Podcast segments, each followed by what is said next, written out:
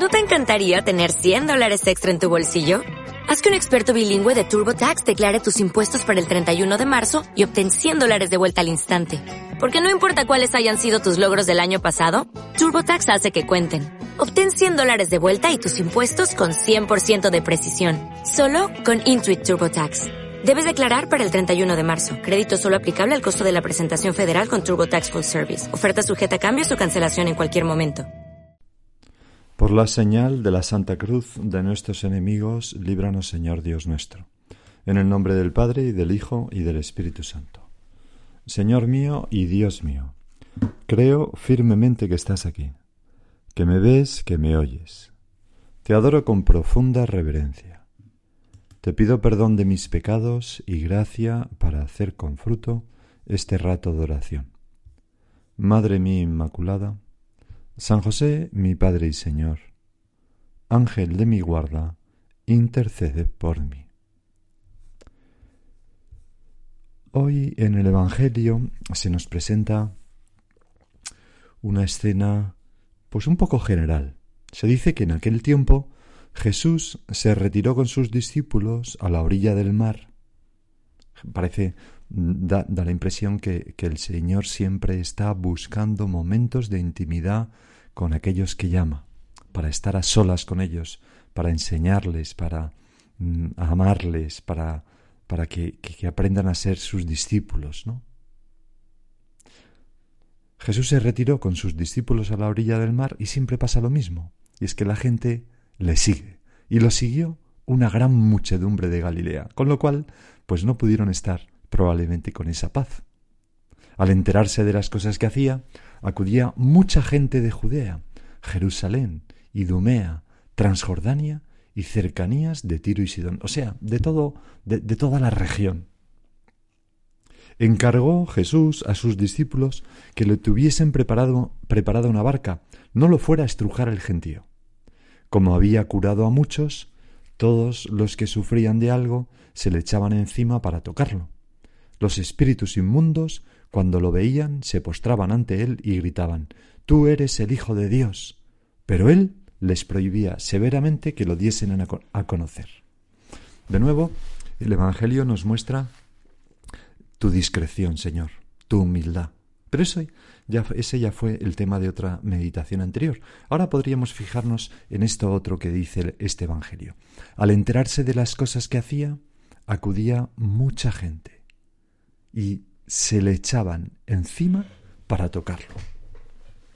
Señor, nosotros queremos que acuda mucha gente a donde tú estás, que se acerquen a ti, que tengan la experiencia y el gozo y la alegría de tratarte. Y no nos viene mal preguntarnos, mm, pero esa gente que quiero acercar a ti, ¿saben dónde estás? ¿Se enteran de las cosas que tú haces hoy en día?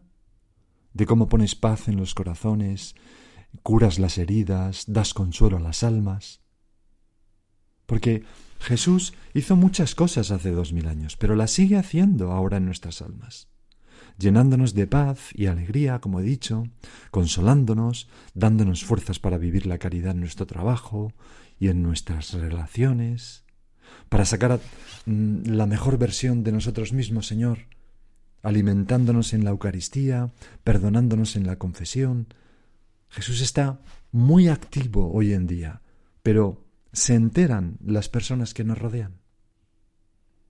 Porque la única Biblia que van a leer los, no cristianos es nuestra vida. A veces mm, no saben. Para ellos Jesús no existe. No oyen hablar de él. No sea que ocurra aquello que decía San Pablo a los romanos. Pero ¿cómo invocarán a aquel en quien no creyeron? ¿O cómo creerán si no oyeron hablar de él? ¿Y cómo oirán sin alguien que predique? Por tanto, Señor, yo hablo de ti. ¿Logro que las almas se enteren de lo que haces? Lo primero, para dar a conocer lo que tú haces, es tener experiencia de ti de estas cosas que hemos hablado, de la alegría, de la entrega, porque si no, ¿cómo lo voy a poder contar a los demás? ¿Cómo lo voy a poder comunicar? En una ocasión, durante una tertulia a San José María, le preguntaron ¿Qué hay que hacer para que consigamos ser muchos más? La persona que preguntaba era un hijo suyo en el Opus Dei, se refería muchos más en el Opus Dei, pero nosotros ahora lo podemos plantear de un modo más general para ser más cristianos, para que haya, para que aumente el número de cristianos en la iglesia, por ejemplo, ¿no? Bueno, pues San José María cayó un instante, miró a todos y respondió: Lo primero es querer ser más. Y no quiere el que no hace todo lo posible. Y lo posible es y alguien podría pensar, pues a ver qué, qué táctica da. Y no hay ninguna táctica. Lo posible es procurar estar más cerca del Señor, tener más vida interior. Es decir, ser mejor amigo tuyo, Señor. Ser más tuyo, amarte más, amarte con todo el corazón. Sigue diciendo San José María. Somos, vosotros y yo, hijos de Dios, hermanos de Jesucristo, hijos de la Señora, consanguíneos de Jesús. Necesitamos, pues, tratar al Señor. Quisiera que se os quedara bien grabada esta idea. Tendremos vocaciones mientras seamos almas de oración. Si no, todo se vendrá abajo. Porque el que hace las cosas es el Señor, no nosotros. Y nosotros para poder hablar de las maravillas que hace Dios en las almas tenemos que tener experiencia en nuestra propia alma de esas maravillas. Y eso se consigue con la amistad con Jesús, con el trato intenso, diario con Él, con la oración. Y después estamos respondiendo a esa pregunta, ¿no? De, de qué hacer, qué hacer para, para comunicar, ¿verdad? ¿Qué hacer para para que haya mucha gente que se entere de las cosas que Jesús hace y acudan a Él y se le echen encima para tocarlo, ¿no? Bueno, pues hemos dicho lo primero que, es tener experiencia de Jesús. lo, segundo, pues mm, nosotros cuando tengamos esa experiencia de Jesús podremos predicar, hablar, contar lo que llevamos dentro de nuestra experiencia con mm, nuestro apostolado personal de amistad. Recuerdo un sacerdote amigo mío muy gracioso que contaba cómo, eh, siendo un joven sacerdote, recién ordenado, pues estaba en una reunión de sacerdotes donde había otros sacerdotes mucho más mayores, eh, párrocos de pueblecitos, etcétera. Esto, si no recuerdo mal, eran en un país de Sudamérica, no sé si Colombia. Y, entonces pues él estaba comiendo con ellos y dijo, bueno, eh, señores, me tengo que ir porque tengo que predicar una meditación en este centro y dar un retiro aquí y luego tengo que ir a tal sitio a confesar y a predicar otra meditación. Y entonces eh, uno de los sacerdotes allí, ya más mayor, con su barriga, eh, le miró, le sonrió y le dijo, Padre, mucho predica. Y él dijo, pues sí, la verdad es que tengo mucho trabajo. Y entonces el, sacerdote mayor le dijo, pues recuerde, para parir hay que estar preñado. Que es una expresión un poco bruta, pero, pero muy real. Para dar a Dios hay que tenerlo dentro. A veces caemos en una actividad y descuidamos nuestro trato contigo, Señor. Y decía en una conferencia pronunciada en un congreso de catequistas y profesores de religión en Roma, decía así Benedicto XVI, no se puede dar a conocer a Dios únicamente con palabras.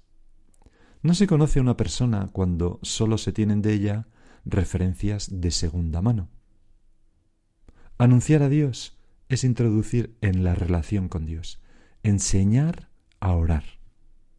La oración es fe en acto, y sólo en la experiencia de la vida, también la vida,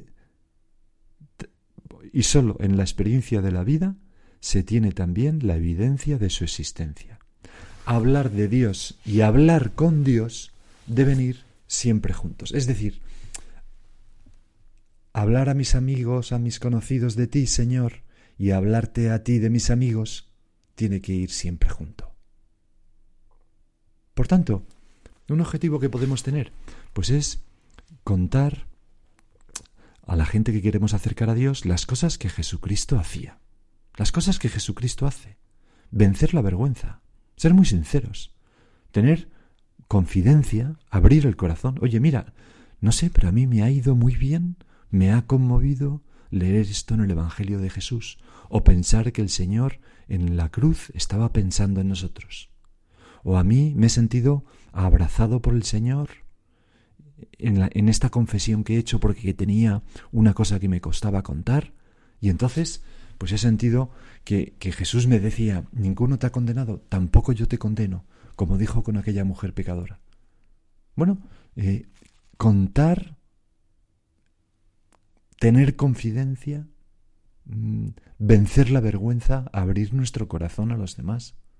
O al menos recurrir a ejemplos de santos que han abierto tantas veces su corazón en sus libros. Pero hablar de Cristo. No sé si has leído aquel libro de Thomas Merton, fantástico, La montaña de los siete círculos, donde cuenta este escritor eh, su conversión al catolicismo, ¿no? Y luego acabó siendo monje, no recuerdo bien si trapense u otra cosa, pero creo que trapense. Bueno, el caso es que mm, en un momento dado describe a su padre en ese libro y dice, mi padre nunca se dedicaba con propósito deliberado a enseñarme religión, pero si algo espiritual había en su mente, salía con naturalidad. Y esa es la clase de enseñanza religiosa que produce mayor efecto. Un buen hombre del buen tesoro de su corazón produce buen fruto, y un mal hombre del mal tesoro de su corazón produce eso que se llama mal, pues de la abundancia del corazón habla la boca. Y es precisamente este lenguaje de la abundancia del corazón lo que produce efecto en otras gentes. Damos oído y prestamos una atención parcialmente respetuosa a cualquiera que en verdad esté convencido con sinceridad de lo que dice, no importa lo que sea, aunque sea opuesto a nuestras propias ideas. Pues Señor, mm, dame un poco de... Mm, sí, de valor, de audacia, para mm, tener esas confidencias. Creo que no es valor ni audacia, es naturalidad, sencillamente. Dame naturalidad para hablar de lo que tengo en el corazón. Al enterarse de las cosas que hacía, acudía mucha gente y se le echaban encima para tocarla, para tocarle. Se trata, por tanto, de hablar de ti, Señor, de tu corazón, de tu bondad, de tu sabiduría, de lo que has hecho por amor a nosotros. Es decir, que en nuestro apostolado hemos de subrayar antes y sobre todo los aspectos contemplativos. Contemplar a Cristo en el Evangelio, contemplarle en la Eucaristía, y sólo después de haber hablado de eso, fijarnos en los aspectos estéticos, lo que nosotros tenemos que hacer. Nosotros tenemos que hablar de lo que tú haces, no de lo que hemos de hacer nosotros en un primer momento. Ya llegará el momento en que haya, sea necesario. Es el ejemplo del Papa. Cómo mm, en esos comentarios tan agudos del Evangelio, pues sobre todo lo primero que hace es fijarse en Jesús, profundizar en su corazón y admirarse de la bondad del corazón del Señor y de lo mucho que nos quiere. Y solo después, pues también nosotros hemos de, etcétera, etcétera. Es verdad que la lucha es fundamental, pero es preciso evitar el voluntarismo y, reforzar el propósito y el deseo de hacer todo lo que hacemos por amor a Jesús, por corresponder al amor que Él nos tiene. Por eso es tan importante nuestra oración con el Evangelio, los ratos de adoración delante del Santísimo, las meditaciones, las velas, porque ahí el centro eres tú, Señor. Y es tan importante llevar a las personas que queremos acercar a Dios a esos, a esos actos, o a un retiro, ¿no? ¿Por qué? Porque mm, se fomentarán los aspectos contemplativos, no le diremos, pues ser cristiano es no hacer esto, no hacer lo otro, no hacerlo. No, hombre, no, eso no es ser cristiano. Como decía, ¿no? El otro día un chico, ¿no? Que me, un chico joven estaba hablando conmigo y decía, bueno, es que para mí ser cristiano es no acostarse con la novia. Digo, hombre, mucho más, mucho más que eso, por el amor de Dios. Ser cristiano es seguir a Jesucristo que nos quiere con locura y ha dado su vida por nosotros, y tener fe en el amor que Dios nos tiene manifestado en Cristo Jesús. Y también nos puede ayudar a acercar a los sacerdotes las personas que queremos acercar a Dios. Porque los sacerdotes, pues son, sobre todo en los sacramentos, ¿verdad? Cuando están impartiendo un sacramento, la confesión, la Eucaristía, pues son otro Cristo, otro Cristo. Y, si nosotros los vemos así como otros Cristos, con esa visión sobrenatural, y lo vivimos así, pues llevaremos a nuestros amigos, Es muy importante que se encuentren con Cristo a través, por ejemplo, de una confesión, a través de una Eucaristía. ¿Y qué más podemos hacer para hablar de, de Cristo? Pues mm, muy sencillo, la amistad. La gente escucha a sus amigos y cree a sus amigos y se fía de sus amigos. Me acuerdo cómo en el sínodo de jóvenes se hicieron una serie de preguntas, ¿no? Y, sobre quién eran los mejores, los instrumentos más adecuados para hablar de Dios, para hablar a los jóvenes de Dios. Eh, y entonces eh, la conclusión a la que se llegaba era la siguiente. ¿Quién es el mejor para hablar de Dios a un joven? Otro joven. Evidente, no hay que pensar mucho para eso. Otro joven. Porque la amistad eh, se comparten tantas cosas en la amistad que, es muy fácil llegar al corazón del otro. Y la amistad, si es sincera, pues ya no se está hablando de Dios, porque es un tipo de amor que, que nos habla mucho de Dios. Y por eso no hemos de cansarnos nunca de rezar, ni de esperar, ni de ir al encuentro de la gente, de nuestros amigos, ni de prestarles servicios, todos los que podamos, sin pasar recibo, porque eso ya es hablarle de Dios. Me acuerdo haber leído en un libro sobre don José Luis Múzquiz, el primero del Opus Dei que fue a empezar la labor allí en Estados Unidos, el libro se llama Echando Raíces, que un amigo comentaba sobre él. Cada vez que me encuentro con, con él, con José Luis Múzquiz, este sacerdote, puedo sentir su alegría. Cuando te mira, le brillan los ojos de un modo especial. Tiene una alegría propia, interior. Bueno, ¿cómo miras tú y cómo miro yo a nuestros amigos? porque con vergüenza, Señor, reconozco que a veces, pues con cierto hastío, cansancio, un poco de vuelta, ya sé lo que va a decir. Y en cambio, tú miraste a aquel joven rico con cariño. Dice el Evangelio que te quedaste prendado de él. Así hacen las personas santas. La amistad, decía Wallace Stegner, es una relación que no tiene forma establecida, no hay reglas ni obligaciones o lazos como en el matrimonio o la familia, y no son la ley ni la propiedad o la sangre quienes sostienen la unión. No hay en ella más adhesivo que el aprecio mutuo, y por consiguiente es algo raro. Cuando yo aprecio a mis amigos, los quiero, pues sale espontáneo el hablarle de ti, Señor. Por eso Mm, vamos a pedirle, vamos a pedirle a nuestra Madre la Virgen que, que, nos ayude a ser personas con muchos amigos y buenos amigos de nuestros amigos, que significa también que compartimos con ello el tesoro más precioso que tenemos, que es a Cristo. Hay, tengo aquí copiada también una anécdota de San José María, que, que, que es un testimonio de Pedro Cantero, un sacerdote amigo suyo, que, que, se conocían de jóvenes, ¿no? Lo voy a leer. José María tiene una facilidad prodigiosa para hacer amigos, pero no es de esos hombres que confunden la amistad con la mera relación social o con el trato de cortesía. No, él sigue, atiende y cuida a sus amigos. Les visita, les escribe, les invita a su casa, se interesa por su salud y por la marcha de sus trabajos, está al tanto de los sucesos alegres o tristes de su familia, saca tiempo de donde puede para ocuparse de su pequeña o grande necesidad, les hace un favor, si está en su mano, y si llega la ocasión, da la cara por ellos. En dos palabras, sabe quererlos. Pedro Cantero Cuadrado, que llegará a ser arzobispo de Zaragoza, es uno de tantos buenos amigos de Escriba. Lo es desde el primer encuentro fortuito en aquel viejo caserón de la calle San Bernardo de Madrid, sede de la Universidad Central, en 1930. Allí, un día de septiembre, en el ajetreo de los exámenes, se conocen los dos jóvenes sacerdotes. Enseguida, evoca Cantero, se estableció entre nosotros una corriente de confianza mutua. Nos dimos nuestras direcciones. Empezó así una amistad que duraría toda la vida. Era una amistad recia y estrecha, sigue diciendo Pedro Cantero.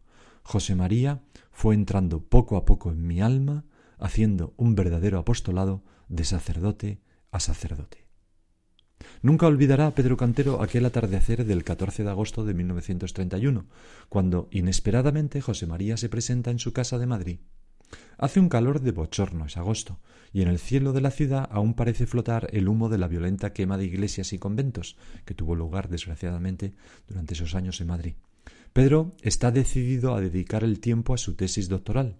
Ha disfrutado de unas vacaciones en Ginebra, donde ha recogido material para esa tesis.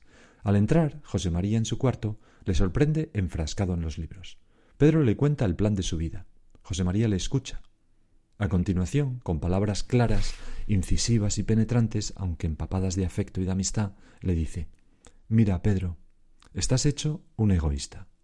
No piensas más que en ti y en tus estudios, y no tienes más que abrir los ojos para ver cómo está la Iglesia hoy en España, y cómo está España misma.